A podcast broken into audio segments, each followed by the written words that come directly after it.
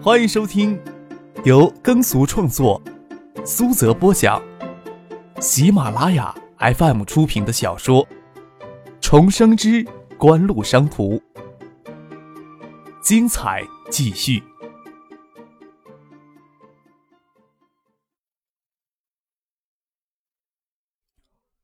第八百四十集。可不可以暂时不要公布这个消息啊？严文介也从李在珠沉默中意识到三星的决定很难改变。也许李在珠也只是执行者，他退一步，希望三星暂时能够隐瞒消息，不对外公布。这样的话，对海素科技的股价就不会造成直接的冲击。李在珠也乐意看到锦湖跟不对付的红杏能更强势一些，如此小忙也不介意帮红杏一把，说道。在我权力范围之内啊，总是很乐于帮助别人的。放下电话，李在珠手指头夹着眉头挤弄，舒缓紧绷的神经，偶尔又问办公室前的金南勇：“红杏在中国能对锦湖造成威胁吗？”金南勇没有什么表情的摇了摇头。纳斯达克指数暴降之前，锦湖将完成一千七百万股昆腾在线的股票减持，与微软完成了全球音乐在线的股权交易。十七亿美元的资金为锦湖下一步发展提供新的动力，要么是锦湖又走了狗屎运，要么就是锦湖高层对全球经济形势的掌握妙至分毫。锦湖旗下的实体企业又明显处于这次危机的安全区域，红杏凭借什么对锦湖产生威胁呢？李在珠苦笑了一声，答案是显而易见的。他刚才只是多问一问。他到中国这几年。对中国的人情世俗也摸得比较透。中国政府对锦湖即使没有支持的态度，也没有过分的钳制。这从东海新上任的省长江敏之这段时间来的表现上，已经能够明显的判断。要是红杏没有来自于中国政府的特殊助力，想要从产业上对锦湖造成威胁，根本是不可能的。红杏旗下的产业主要集中在造船、能源、钢铁、地产与工程建设上。事实上，锦湖这两年大举进入造船、钢铁、地产以及工程建设产业领域，对红信造成极大的压力。红信根本就无法对锦湖的核心产业——消费类电子产品、家电产品、连锁家电卖场、造纸造成丝毫的撼动。中国国内的民众似乎只熟悉锦湖旗下的手机、碟机产品，很少知道埃普利尔才是锦湖在海外敛财的利器。截至九九年底。几乎在海外市场，iPlayer 的累计销量突破两百万件。几乎 iPlayer 在海外售价从一百九十九美元到六百九十九美元不等。金南勇推测，锦湖的利润率不会低于百分之四十，甚至可能还比这个数字要高得多。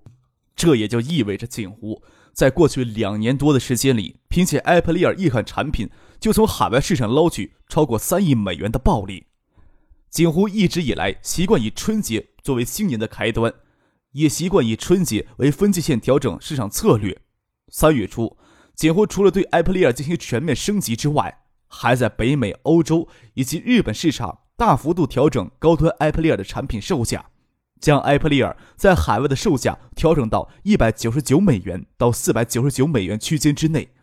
三月、四月，锦湖又在海外市场的 iPlayer 产品销量大幅上扬。今年年底之前，锦湖的埃普利尔在海外市场总销量累积到五百万件，也不会让人觉得十分惊奇。李在洙相信，虽然锦湖调低了高端埃普利尔的售价，但是由于锦湖对海外市场的掌控能力增强，以及随着研发成本、制造成本的摊薄，锦湖在埃普利尔上的利润率并不会下降。也就意味着，今年锦湖凭借埃普利尔一款产品，就能从海外市场直接盈利近四亿美元的利润。李在柱也清楚，锦湖将海外业务居于锦湖商事的旗下，用意就是借此提高锦湖商事在海外的市场融资能力。以锦湖在海外市场的盈利能力，差不多能承担六到十倍的债权额度。而且锦湖商事在海外华人圈内声誉极佳，即使锦湖商事九八年时融资行为有些趁火打劫，一旦形成了良性循环。锦湖商事今年将债权额度提高到四十亿美元，也不会觉得有多少吃力。如此之锦湖已经勉强能当三星的对手了。对有些人来说，五一黄金周过于漫长了。当鲁深两市第一个交易日开盘交易，互联网概念股再次遭到投资者的抛弃，这些人又希望五一黄金周能再长一些，也许等噩梦过去再结束黄金周长假也不迟。五月的第一个交易日，海苏科技再度跌去百分之八，虽然再来一个跌停，也够难看的。市值直接从接近一百七十亿的巅峰跌到不足一百二十五亿，也是今天。证监会正式批准了海苏科技提交的增发申请。谭木志的会议桌上放着今天的《新华日报》头版头条的评论员文章，就以“促进互联网产业健康有序发展”为题，实际上批评了当前投资者在鲁深两市对互联网概念股的炒作行为。就是这篇评论员文章，再加上财经媒体今天就在纳斯达克上市交易的昆腾在线股价，过去八个交易日几乎遭到腰斩的消息。进行了广泛的报道，对鲁深两市今天的互联网概念股形成基本面的压制。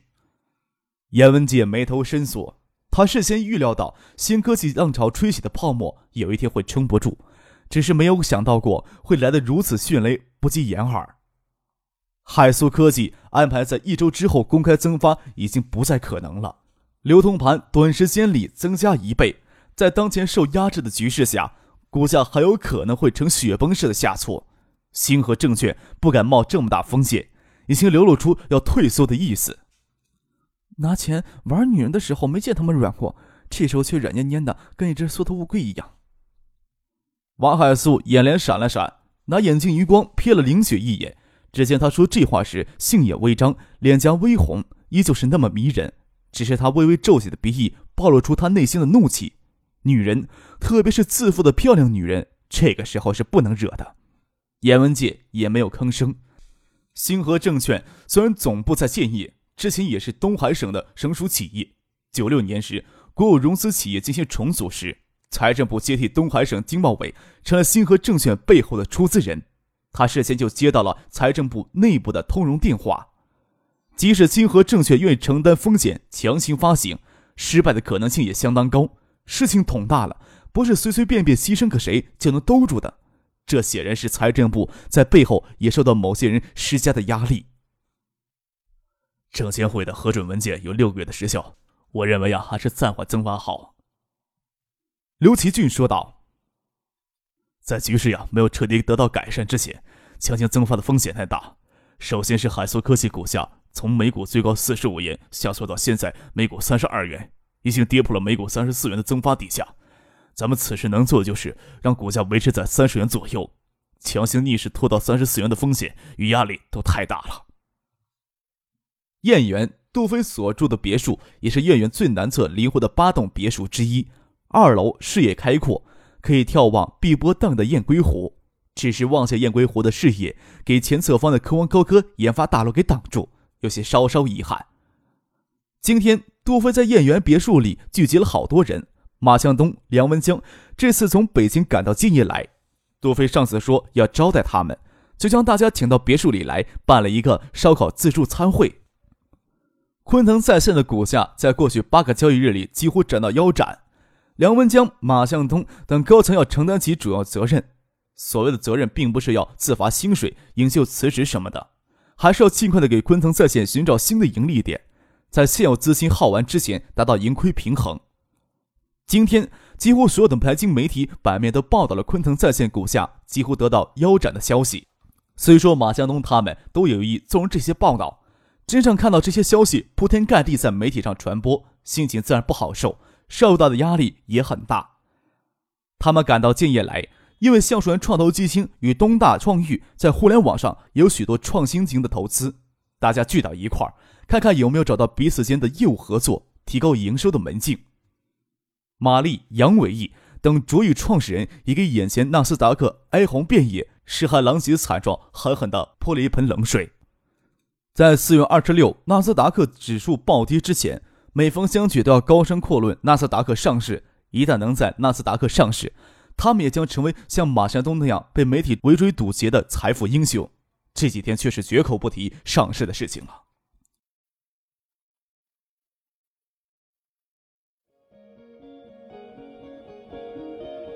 您正在收听的是由喜马拉雅 FM 出品的《重生之官路商途》。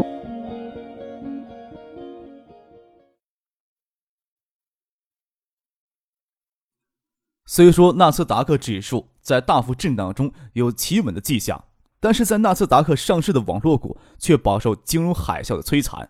昆腾在线股价八个交易日即遭腰斩，还不算跌幅深的。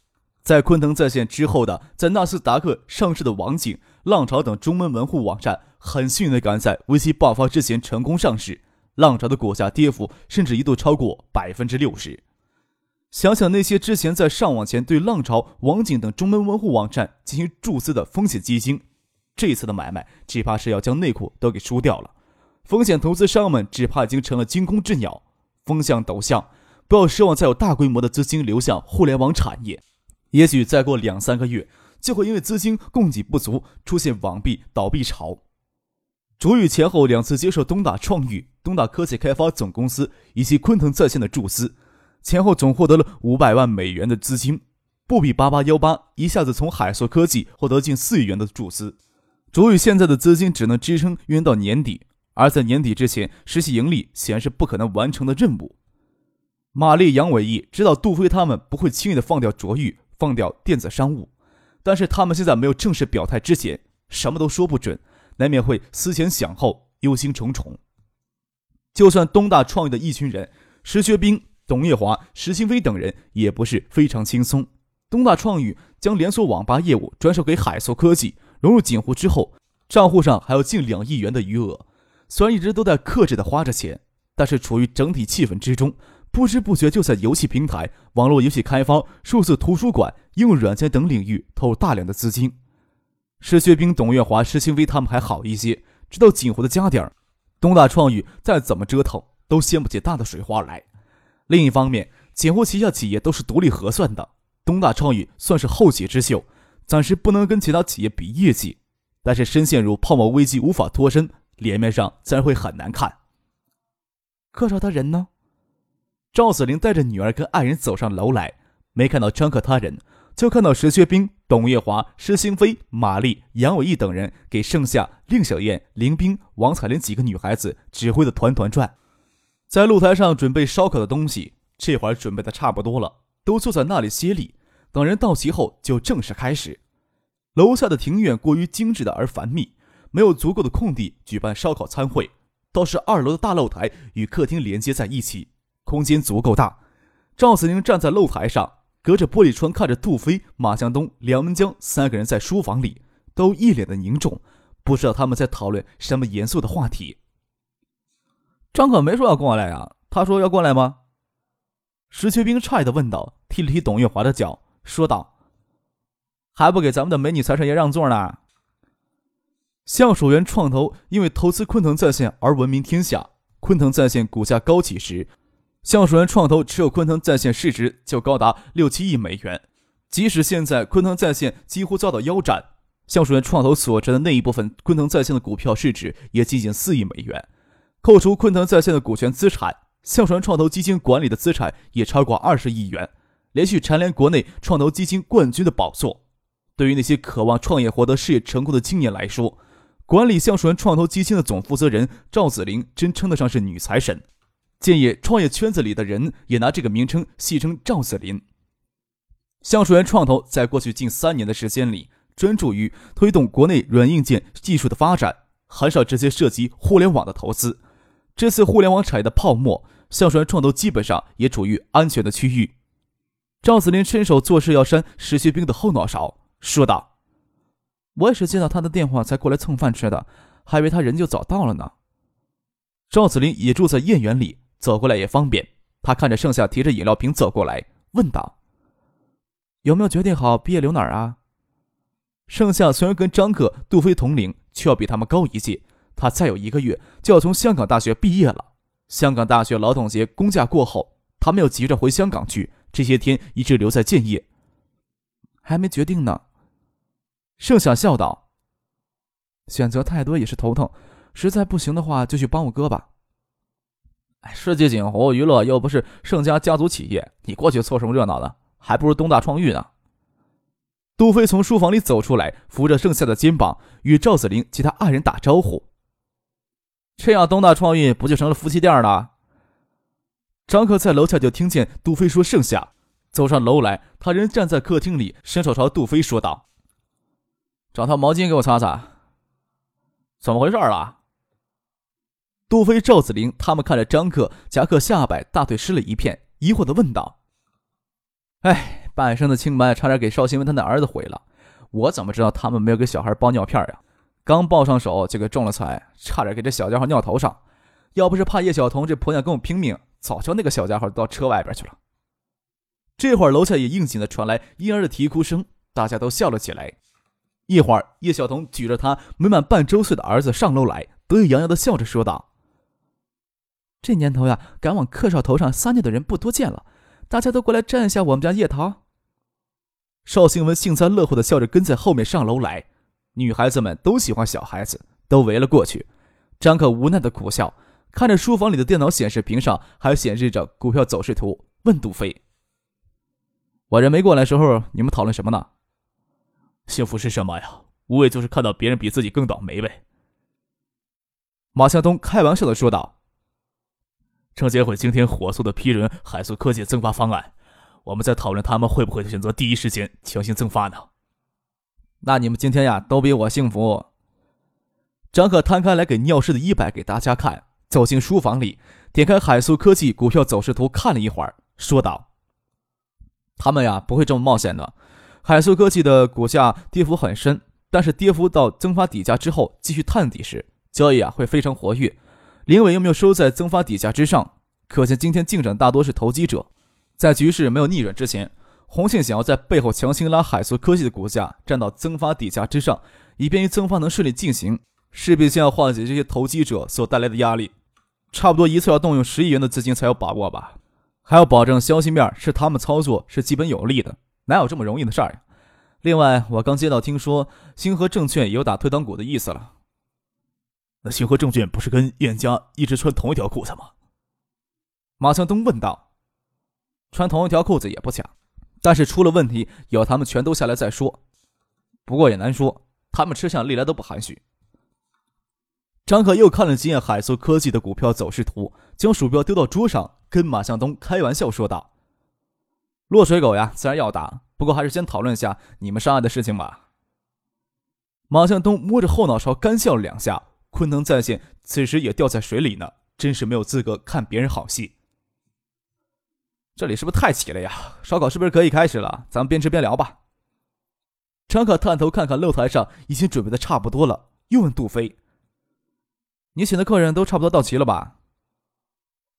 今天的烧烤餐会主要是为了马向东、梁文江、王彩玲到建业来，也兼并于讨论当前互联网困境应对策略。杜飞主要邀请东大创意一些有关的人过来，要是将锦湖在企业的中高层都邀请过来。在他这栋别墅里举办烧烤餐会就些拥挤了，他也没有邀请叶晓彤、邵新武夫妇，人是张克给拉过来的。